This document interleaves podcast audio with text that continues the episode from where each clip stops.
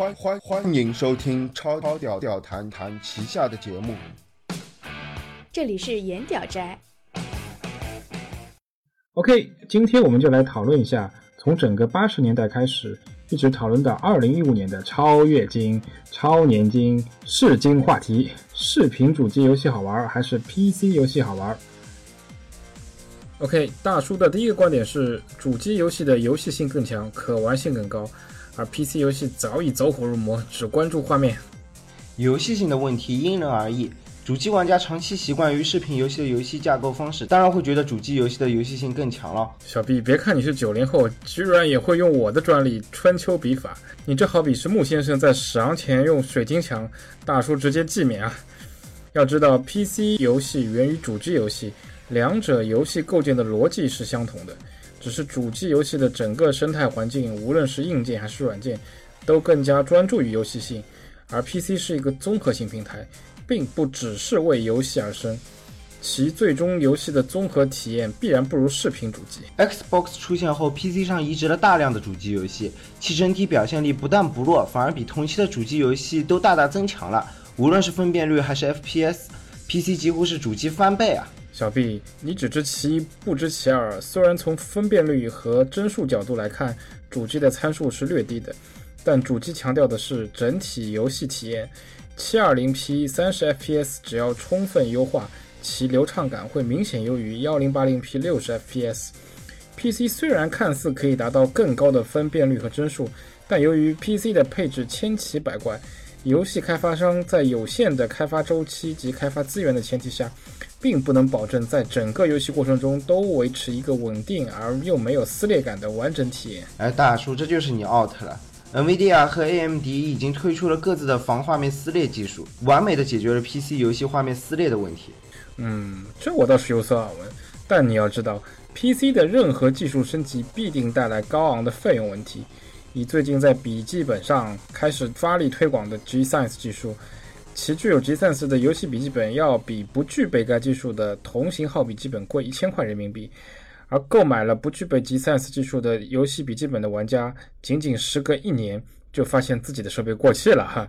这对于处女座的用户来说简直是无法忍受的虐心啊！而视频主机的拥有成本明显更低，早期的主机寿命更可达十年之久。掌机平台上，PSP 从两千年至今已经跨过了十五个年头，可谓经久不衰。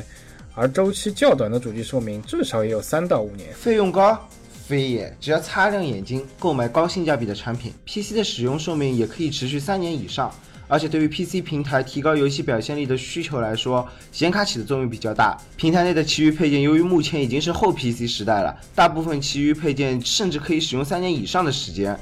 而显卡一次升级费用也就两千左右，其购买费用并不比主机高多少呀。你都说要擦亮眼睛了，这就说明购买 PC 需要大量的专业知识。你让小白怎么去完成如此艰巨的任务？我就玩个游戏，为啥要搞这么复杂？主机的购买和安装相对简单太多了，PC 狗就是交情和做啊！啊，这就扯出 PC 狗和主机狗的人性差异了。大叔嘴里的麻烦，在 PC 狗眼里是一种乐趣啊！你看卡巴、图巴、比巴那百万号人，天天在那边讨论硬件配置优劣，那他们是吃饱撑的没事干吗？你们就是吃饱了撑的。我援引网络俗语：“付完表求完车，二 X 玩电脑。” 我们今天讨论的是视频主机游戏好玩还是 PC 游戏好玩？你说的玩机乐趣并不在本次辩论议题之内。况且在我眼里，玩 PC 毫无价值，他们能给玩游戏本身带来多大好处啊？哎，当然有好处了，而且这恰恰是 PC 平台最大的好处之一。通过硬件配置的充分优化，只需要降低游戏的配置，十年前的 PC 仍可以玩今天的游戏。图吧很多垃圾佬都在用酷睿二平台，这就是最好的证明。而视频主机能跨两代向下兼容的情况并不多，PC 再兼容也没有用啊，呵呵。主机游戏拥有大量精彩的独占游戏，哪怕是全平台游戏，主机平台发布一般也早于 PC 版本。近期最火爆的 GTA 五就是如此，PC 版本推迟了将近一年。这冷饭馊饭吃的可香啊，小 B。香啊，那是相当的香啊！GTA 的巨型沙盘架构需要极高的 CPU 处理能力以及十六 GB 以上的内存硬件环境，才能充分发挥其百分之一百的虚幻都市效果。虽然 PC 晚到了一年，但整体游戏体验和效果明显是 PC 好啊，这是瞎子都能看出来的。你别说，PC 版本的 GTA 五是好，好在作弊大法无敌啊！改钱、改装备、改无敌、改改改，把一个朗朗乾坤的游戏世界搞得乌烟瘴气。PC 游戏世界果然无敌啊！哎，抛开联机游戏不说，大叔玩单机游戏的话，其实用修改器也无所谓啊，又不会影响到别人，自己玩的爽就可以了嘛。而且你要知道，作弊器的鼻祖源于视频游戏的金手指，早在 FC 红白机时代就有这玩意儿了。而现在 PC 的网络游戏版本也有极为严格的反作弊系统。GTA PC 版本呢，后期强化了作弊管理，大量修改数据的账号都被 ban 了。话虽如此，但 PC 单机游戏的滥改现象也不是一天两天了。其实说到底，为何这类问题在 PC 上要远远泛滥于视频主机呢？这就牵扯到另一个非常重要的游戏文化环境问题。视频主机玩家虽然也有部分玩盗版的人群，但随着天朝经济不断发展，以及电子游戏机市场的进一步开放，主机正版的环境已经成熟，玩正版的习惯已经逐步养成，因此玩家在玩花自己钱的游戏之时，自然会抱着较为珍惜的态度。因此，在没有完整体验整个游戏的乐趣之前，是不会轻易使用金手指这类严重破坏游戏平衡度的非法道具。而 PC 这边则大为不同，盗版单机横行，所谓得来全不费功夫，自然也无从谈起珍惜二字啊。哎，这就是你说的不对了。PC 玩家购买正版习惯也逐渐养成了，诸如 Steam 这样的游戏平台也提供了广大玩家购买正版的方便之门。我就在 Steam 上买了大量正版游戏，而且就拿你刚刚说到的 GTA 五来说吧，它在那个 Steam 上的销量已经远远超过了主机版本。个人或者一个游戏无法代表群体或者整个游戏界的情况嘛。目前的现状就是主机平台发布的游戏销量和利润还是比较有保障的，可以促使开发商长期良性发展。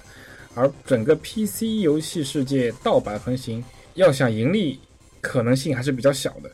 去年有百分之五十一的美国家庭都拥有至少一部游戏主机，平均两户人家里面就有一户。此外，随着非游戏内容的兴起，例如 APP 啊、视频播放器啊，我还是非常期待未来主机可能成为家家户户必备的一种综合娱乐设备。不敢苟同，带有天朝特色诸多网络游戏在近十年发展超级迅猛，造就了千亿级别的市场当量，解决了多少就业问题，实现了多少游戏狗以游戏为生的人生梦想啊！网游市场是大，但小 B 你不要混淆概念，网游并不是 PC 独占，视频主机也有网游功能。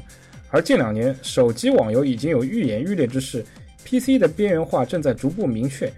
而智能手机上的游戏功能应该属于掌上视频游戏机的衍生。PC 并没有衰落，在2013年对超过8800位玩家进行的调查中，有72%的调查者称他们正在玩线上游戏，高于前期调查67%，且数据显示玩家平均每周在线时长提升了6%，其中 PC 依然是最受欢迎的游戏平台。有68%调查者表示自己玩 PC 游戏，而且大叔有一个问题，我估计你万万没想到，PC 单机游戏的价格往往从7.99美元到75美元之间，而与主机游戏相比，价格相对更低。当你看到 PC 玩家平均在游戏上花费八小时后，平均下来他们每小时的金钱成本就比主机要低许多，甚至比页游网游来的低。页游网游往往需要大量的内购才能完成整个游戏流程，坑爹啊！